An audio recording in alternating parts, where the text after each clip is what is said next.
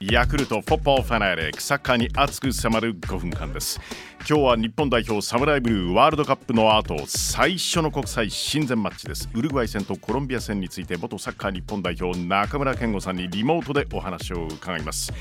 おはようございます。もしもし。おはようございます。中村健吾さん大変お世話になります。こちらこそです。ありがとうございます。よろしくお願いします。先月は水沼隆さんと一緒にバーチャル実況の企画ご出演いただきました。ありがとうございます。いやありがとうございました。楽しかったです。ありがとうございます。燃えました。燃えましたね。燃えました。もっと燃えてほしかったんです。ウルグアイ戦結果1対1いや、はい、日本代表新たなスタートとなる試合です。どんなことにチャレンジしていたんでしょうか？まあ、まずメンバー構成が3年後も見据えて、うん、えー、若い選手たちもかなり入ってきたっていうところもありましたし、はい、あとはスタッフのところも七海さんと前田良一コーチが入って、はい、そこも変わってきましたし、うん、また試合の中でもちょっとサイドバックの選手たちが中に入ってきたりだとか、はい、まあ、そういう形も含めていろんなことにトライしてたなという印象でした、はい、えー、しかし前半38分ウルグアイのバルベルデに決められました。そして後半30分、えー、入ってきた西村選手いきなり来ましたね。あれはすごかったですね、え。ー、はい。どうご覧になりました、あの一連のプレーまあ、まず菅原選手のその伊藤純選手に出すパスも良かったですし、はい。えー、まあ、その伊藤純選手が上げるタイミングで上田綺世選手がニアで潰れて、はい、そのマイナスのところにしっかりとあの西村選手も、もうあの勢いを持って入っていったので、すごくあの正確なプレーで。はい。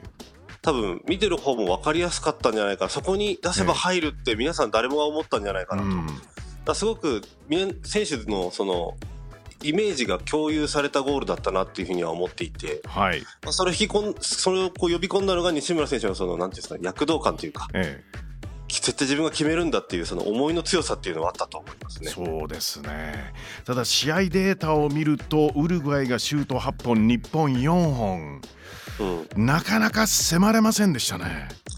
まあ、のウルグアイもかなり守備は強いチームですし、はい、え。ー、えー、そしてあの日本もこう攻め方自体はいろいろ工夫はしてたんですけども、うん、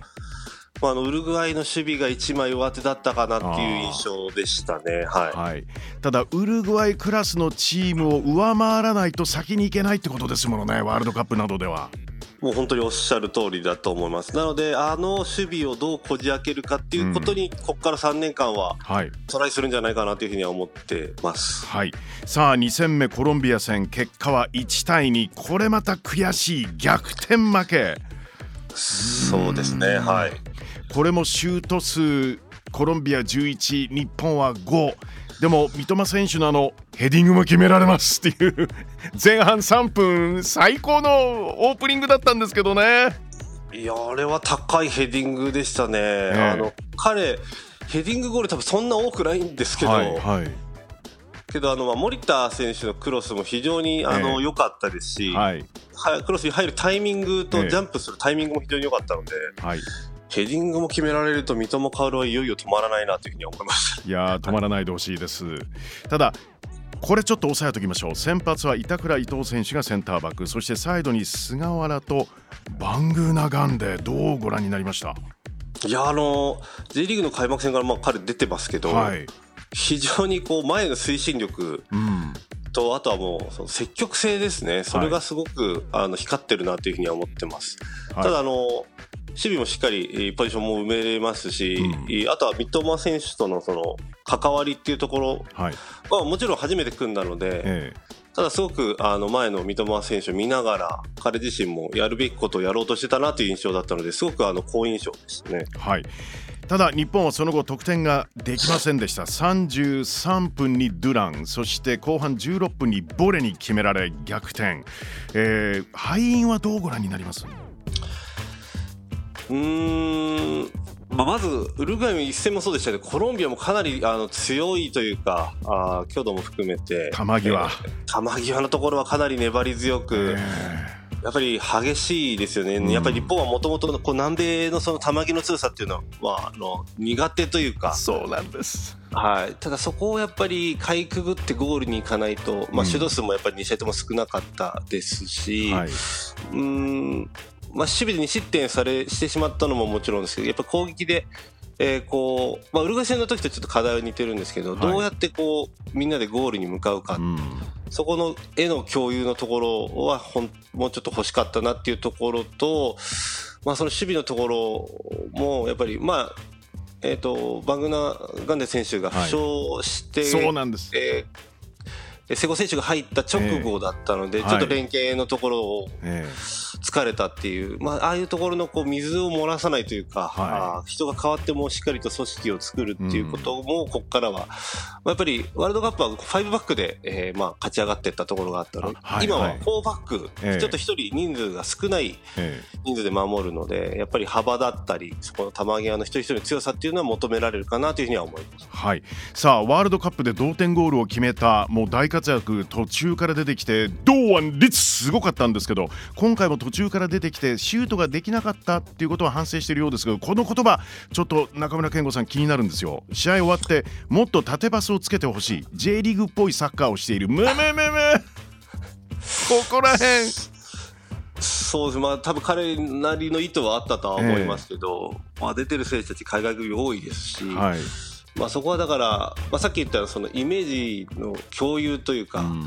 まあ、そのもちろんチームとしての作りっていうところ、まあ、後ろの選手があやっぱりもっとこう木を見て前線にボールを入れなきゃいけないですし、はい、それは受け手の方も、ええ、お縦パスが受けられるようにポジションは取らなきゃいけないですし。そうですよね、はい、だそこはやっぱり受け手と出し手がすごくリンクしてる話なので、うん、ただその意識のところですよね、やっぱりいつボールを前線に入れるのかっていうところは、はいええまあ、元選手たちに、え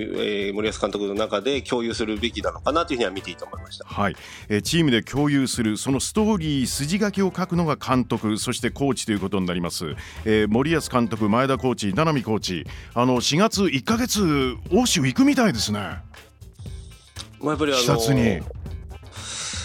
まあ、向こうにいる選手たちの方がまあ今多いんでね、日本代表が、えーはい、まあ、そこでやっぱりコミュニケーションも含めて、はい、えー、今回のその2試合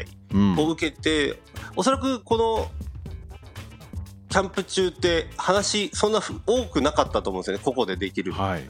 だけど行ってフィードバックも含めてここからどうしていくかっていうのは、話せるのはすごく有意義な機会になるんじゃないかなというふうには思います。そうですよね。だってあの、はい、次国際親善マッチ6月そして海外遠征するだろうと言われている9月親善マッチ10月にありつつ11月にいよいよ予選ですもんね二次予選。いやもう早いですね。いや終わったと思ったら始まるっていう、えーだからやっぱり時間がないので、はい、そこのコミュニケーションっていうところがすごくポイントになってくると思いますやっぱり。はい。もう練りに練って密に取ってほしいです本当に。はい、はい、中村健吾さんもう相変わらずの鋭いご指摘あの分析ありがとうございます。またいやすみません、はい、ぜひよろしくお願いします。はいよろしくお願いします。ありがとうございました。ありがとうございました。失礼します。失礼しますビシビシいただきました。ヤクルトフォッパーフェナリック。今週は日本代表サムライブルーウルグアイ戦とコロンビア戦について元サッカー日本代表中村健吾さんにお話を伺いました。ありがとうございます。